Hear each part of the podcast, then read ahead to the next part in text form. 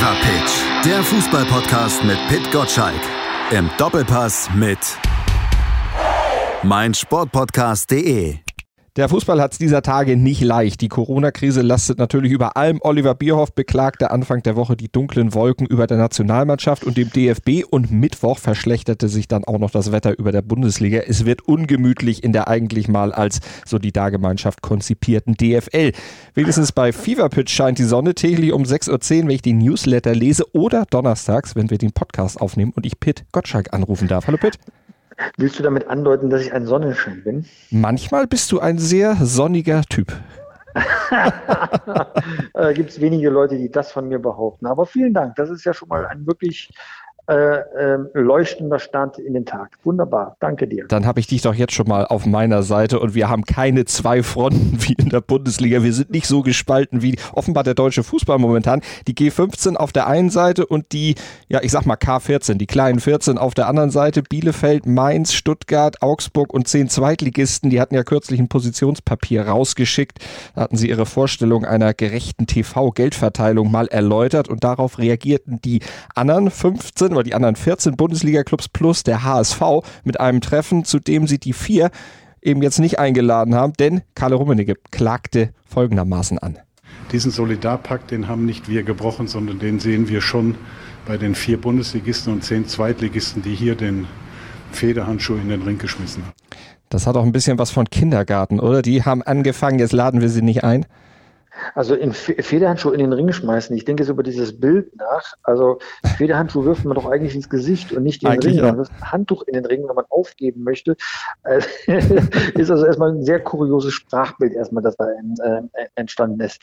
Am Ende jetzt machen wir uns nichts vor, geht es allein ums Geld. Und da haben sich kleine Vereine Gedanken gemacht, wie das gerecht, Geld gerechter verteilt werden könnte. Die etwas größeren Vereine äh, sehen da ihre Fälle wegschwimmen und möchten deswegen dagegenhalten.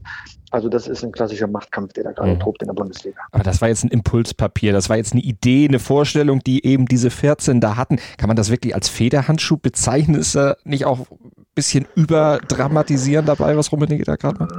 Naja, also wenn ich jetzt plötzlich behaupten würde, ich nehme dir Geld weg, äh, lieber Malte, dann äh, kannst du nicht glücklich darüber sein, äh, sondern wirst äh, dann alle Kräfte mobilisieren, äh, um mich daran zu hindern. Genau das passiert da jetzt gerade. Bayern München hat Kosten und sie leiden natürlich bei Bayern München unter der Corona-Krise wie alle anderen Clubs. Jetzt nicht bis zur Existenznot, aber sie wollen natürlich weiterhin sportlichen Erfolg sicherstellen. Das geht nur, wenn man entsprechend in eine Mannschaft investiert.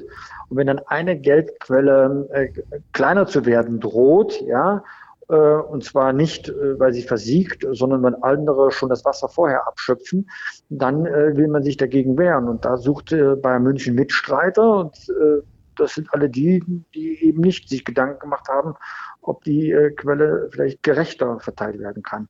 So eine rechte Vergabe an Medienerlöse, darum geht's. Vielleicht mhm. müssen wir das unseren Zuhörern auch nochmal erklären. Ja? Da wird eine Milliarde Euro in die Liga gespült von der DFL. Sie haben ja für vier Jahre die Rechte vergeben. Eine Milliarde, ich ähm, es ist ähm, sagen wir, die genaue Zahl ist etwas anders, aber gehen wir mal von einer Milliarde dann aus, abzüglich aller kleinen äh, Overhead-Kosten. Und äh, jetzt geht es darum, was kriegen jetzt die 36 Vereine der ersten und zweiten Liga davon jeweils ab? Man könnte es sich ganz einfach machen. Modell 1, alle kriegen das Gleiche. Man könnte äh, auch zweitens eine völlig abstruse Überlegung, dass die Vereine, die unten sind, mehr Geld kriegen als die Vereine, die oben sind. Ähm, das äh, wird aber nicht durchzusetzen sein, fällt also als zweite Möglichkeit komplett, komplett weg. Ähm, ähm, und die dritte Möglichkeit ist, dass man nach einem Leistungsprinzip das Geld verteilt. Das heißt, dass die, die am erfolgreichsten sind, also äh, dafür auch belohnt werden und dafür den größten Anteil bekommen. Warum ist da eine Ungerechtigkeit darin? Warum lehnen sich manche Clubs dagegen auf? Die Vereine, die oben sind, also das meiste Bundesliga-Geld bekommen, kriegen obendrauf durch ihre Teilnahme an der Champions League ohnehin schon mehr Geld. Das heißt, Bayern kriegt das meiste Geld aus der Bundesliga und dann nochmal 125 Millionen aus der Champions League. Und damit wird die sogenannte Schere immer größer. Und das ist das, was die ähm, diese K14 äh, befürchten, äh, dass eben äh, diese Kluft so groß wird, dass sie nie wieder zu überwinden ist. Ähm, ist diese Angst berechtigt oder nicht? Offenbar schon, wenn man sich äh, anschaut, wer in den letzten acht Jahren Meister geworden ist. Das war immer Bayern München. Ein bisschen mithalten kann Borussia Dortmund. Vielleicht in Zukunft ein bisschen RB Leipzig. Aber ein, ähm, ein, ein Verein wie der VfB Stuttgart wird in den nächsten 20 Jahren, das prognostiziere ich jetzt einfach mal so mhm. stellvertretend, äh, keine Chance mehr haben, nochmal deutscher Meister zu werden, wie das in den Nullerjahren gewesen ist. Warum? Weil der finanzielle Nachteil so groß ist, dass man es nicht mehr aufholen kann. Und deswegen diese Bestrebung, diese Überlegung, können wir vielleicht an der Geldverteilung etwas ähm, ändern. Und dagegen wehrt sich Bayern München und hat da offenbar Mitstreiter gefunden. Ich glaube, ich habe das jetzt einigermaßen gut zusammengefasst, jetzt alles. Genau, es sind ja nicht nur die Bayern, Dortmund ist natürlich auch dabei, Leverkusen, aber auch Borussia Mönchengladbach. Und die haben sich ja auch kürzlich erst positioniert, haben gesagt, wenn wir da jetzt groß was antasten, dann treiben wir die Großen aus der Liga in Richtung einer möglichen Super League. Das kann ja auch nicht das Ziel sein. Also Gladbach positioniert sich da an der Seite der Großen. Also dieses Leistungsprinzip in der Geldverteilung hat ja eine Ursache. Es gibt zwei Drohszenarien inzwischen. Das eine ist, dass Bayern München sagt, und deswegen auch diese, dieser Spruch von Rummenigge mit, äh, mit der Solidargemeinschaft. Mhm. Wir übergeben unsere Rechte an den Spielen von Bayern München an die DFL, dass sie zentral vermarktet wird. So nennt man das auch. Eine Zentralvermarktung ähm, bei der DFL und die guckt dann, wie das Geld äh, mit den Vereinen verteilt wird. Bayern München bringt also auch ein Recht mit ein. Was, ähm, was die Angst immer ist der Vereine, und das äh, war auch tatsächlich mal vor vielen Jahren ein Drohgebärde, dass Bayern München sagt, wenn wir benachteiligt werden bei dieser Geldverteilung, dann beharren wir darauf, dass wir eine Selbstvermarktung machen. Das heißt, wir von Bayern München vermarkten unsere Spiele in der eigenen Arena selbst. Und dann werden wir mehr Geld rausholen, als wenn wir über die Zentralvermarktung dann gehen. Ist das abstrus? Nein, überhaupt mhm. nicht. Weil wenn man sich die TV-Quoten anguckt, dann sind die immer höher, wenn Bayern München spielt.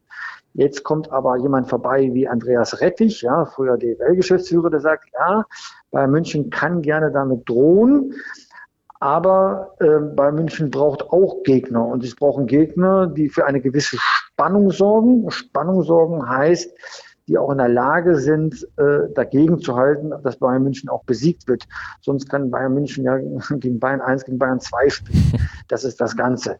Dieses Argument wird durch das zweite Drohszenario außer Kraft gesetzt, dass Bayern München sagt, naja, äh, behandeln wir mal die Bundesliga wie eine Oberliga, wie das damals bei der Bundesliga-Gründung der Fall war. Vielleicht ist es für Leute eh attraktiver äh, im PlayStation-Zeitalter, dass wir gegen Chelsea spielen, gegen Madrid spielen, gegen PSG spielen.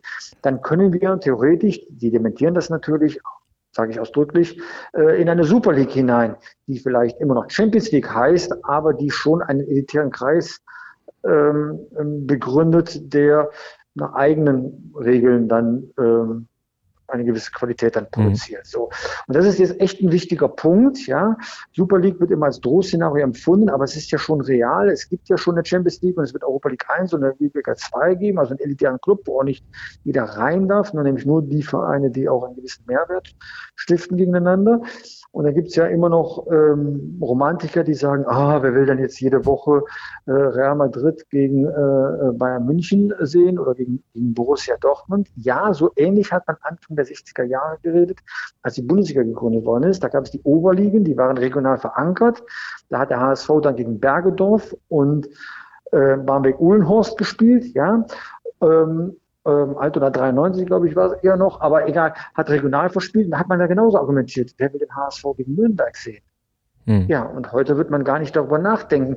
Vielleicht ist die Internationalisierung unserer Gesellschaft schon so weit entwickelt, dass es eine Selbstverständlichkeit ist, dass das quasi äh, die neue Bundesliga die Champions League ist und, äh, und äh, die Bundesliga die neue Oberliga. Ja, das sind schon so Überlegungen, die muss man ernst nehmen und man will Bayern München aber in der Bundesliga halten und, ähm, äh, und das Mittel, sie zu besänftigen, dass weder das eine noch das andere Drohmittel dann äh, ausgespielt wird, ist denn eben die Geldverteilung. Und Bayern München hat jetzt mal mit dem Fuß auf den Boden gestampft und alle zur Ordnung gerufen.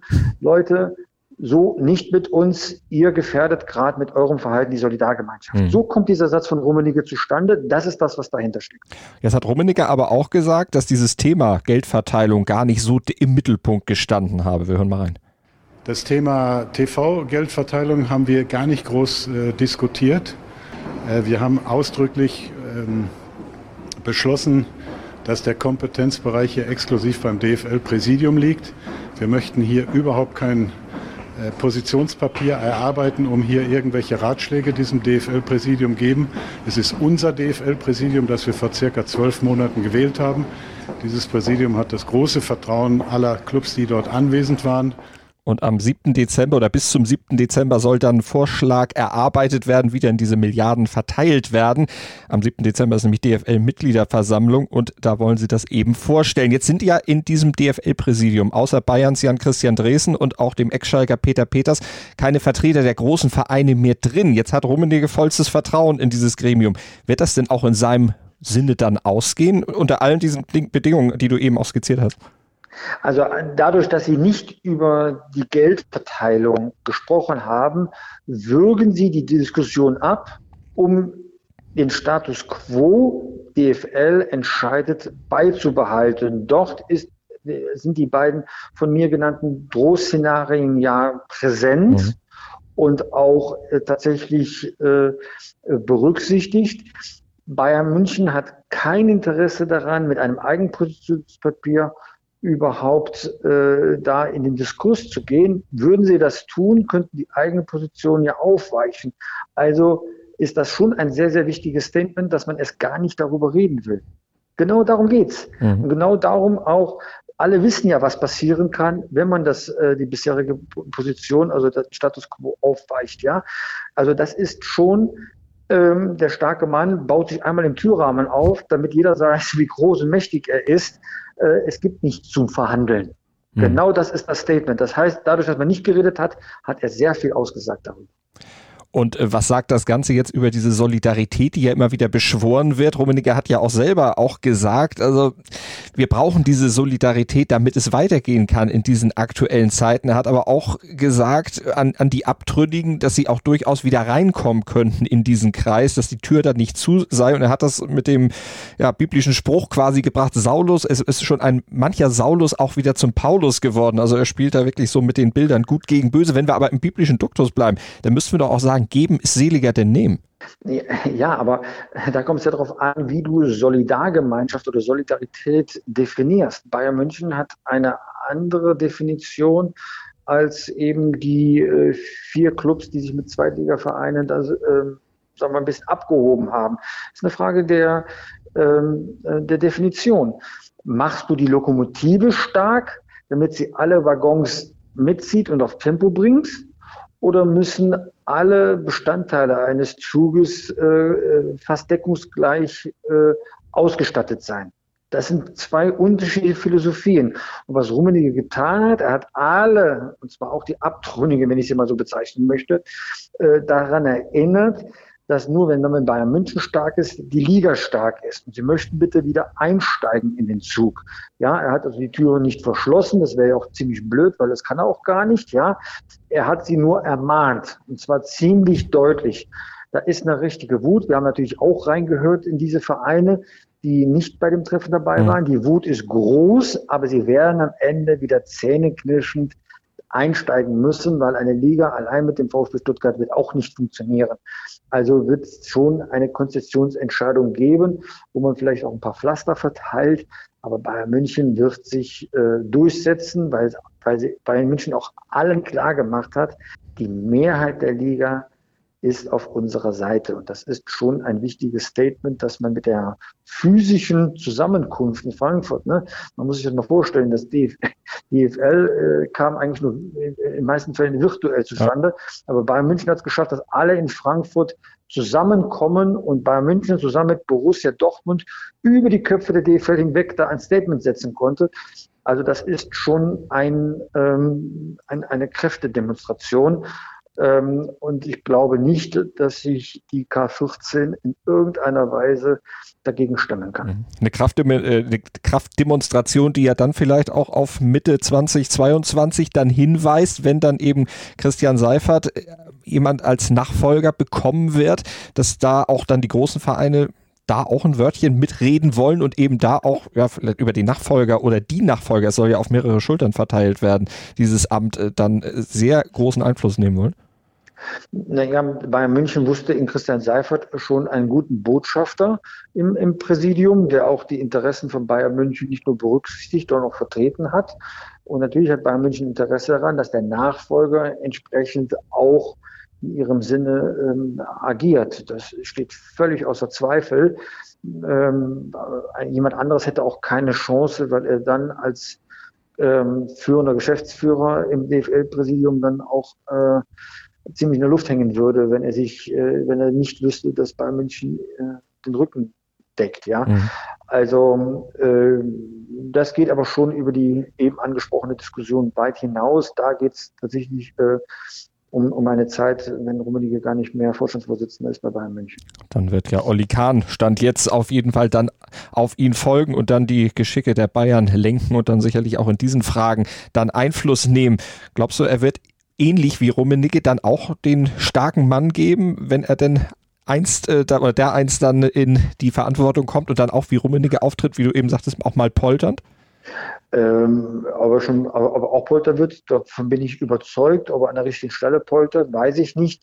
Auch für ihn ist das ja neu, Vorstandsvorsitzender eines solch großen Vereins zu werden und sich dann entsprechend zu vernetzen und, und kluge Schachzüge vorzubereiten. Also ich traue ihm das zu. Das kann ihm aber wurscht sein. Wichtig ist, dass der Aufsichtsrat ihm das zutraut. Ähm, er wird da schon klug genug sein, da im Sinne von Bayern München auch zu argumentieren. Also das, ja, das traue ich ihm zu. Also 7. Dezember ist jetzt erstmal dann der nächste Stichpunkt oder Stichtag, an dem dann Entscheidungen fallen, dann eben über die TV-Gelder. Du hast eben schon gesagt, da wird man Zähneknirschen zusammenfinden. Glaubst du, dass damit dann auch Ruhe sein wird oder wird das trotzdem unter, ja, ob, obwohl eine Klärung dann da sein wird, trotzdem weitergehen und zu unpassenden Gelegenheiten dann wieder aufbrechen? Ähm, immer dann, wenn es um die Geldverteilung geht, wird das aufbrechen. Aber genauso, wenn man dann einen Beschluss gefasst hat, der alles geregelt hat, dann ist, da wird auch wieder Ruhe einkehren. Also ich glaube, ähm, dass dieser Herbststurm äh, sein muss. Das war beim letzten Mal ja genauso. Und wenn die Entscheidungen getroffen worden sind, die werden ein paar Konzessionsentscheidungen enthalten, ein paar Belohnungselemente dann auch berücksichtigen. Am Ende, äh, also Weihnachten, werden wir wieder ganz in Ruhe dann auf andere Dinge gucken können. Alle friedlich und voller Solidarität. Äh, äh, exakt so. Ne? So wie es zu Weihnachten ja eigentlich auch sein soll. Vor allen Dingen, es ist ja auch eigentlich der einzige Weg, wirklich gemeinsam, gerade jetzt unter diesen Bedingungen, die gerade herrschen, dann eben diese Themen, die da anfallen, auch anzugehen. So, aber ähm, ich finde, ähm, also wir haben ja alle damit gerechnet, dass äh, es bei der, bei der Geldverteilung ähm, hoch hergehen wird. Wie gesagt, äh, jeder möchte das äh, Beste, nämlich das meiste Geld. Äh, das ist ganz normal. Aber das wird nicht von Dauer sein. Also da mache ich mir gar keine Gedanken. Er, er wird uns, wird uns in Zukunft beschäftigen, wie die Vereine in ihrer Gesamtheit über die Krise hinwegkommen. Ne? Wann haben wir wieder einen Zustand in der Bundesliga, dass A, es Spaß macht, die Spiele zu sehen und B, auch die ähm, Finanzlöcher, die jetzt entstanden sind, so gefüllt sind, dass man wieder auch investieren kann. Also das sind eher noch die Zukunftsfragen. Das, was jetzt passiert, ist ein Machtkampf, ja, weil es ums Geld geht, aber der wird rasch beendet sein, sobald es die Einnahmen mhm. gibt. Bin ich ziemlich überzeugt. Ein Machtkampf, der natürlich auch im Fever Pitch Newsletter unter der Woche zu verfolgen war werktags 6.10 Uhr in eurem E-Mail-Postfach, wenn ihr ihn denn abonniert unter newsletter.pitgottschalk.de. Ein Machtkampf, der auch am Sonntag im Doppelpass bei Sport 1 äh, Thema sein wird? Da haben wir ja Länderspielwoche, da haben wir ja ein bisschen Auszeit von der Bundesliga und wir werden uns mit Ralf Rangnick über die Zukunft des deutschen Fußballs äh, unterhalten. Und zu Gast ist auch Bibi Steinhaus, die Schiedsrichterin, die ihre aktive Karriere äh, auf dem Rasen beendet hat und mal erzählen, wie das so ist, mit, als Frau sich ähm, in dieser Männerwelt zurechtzufinden. Spannende Themen. Also dann im Doppelpass am Sonntag und am nächsten Donnerstag, da werden wir uns dann auch wieder um rollende Bälle kümmern und nicht um Geplänkel beziehungsweise um Solidarkämpfe im Hintergrund. Pitt, vielen Dank für diese Woche. Tschüss, Malte. Fever Pitch, der Fußballpodcast mit Pitt Gottschalk. Im Doppelpass mit mein Sportpodcast.de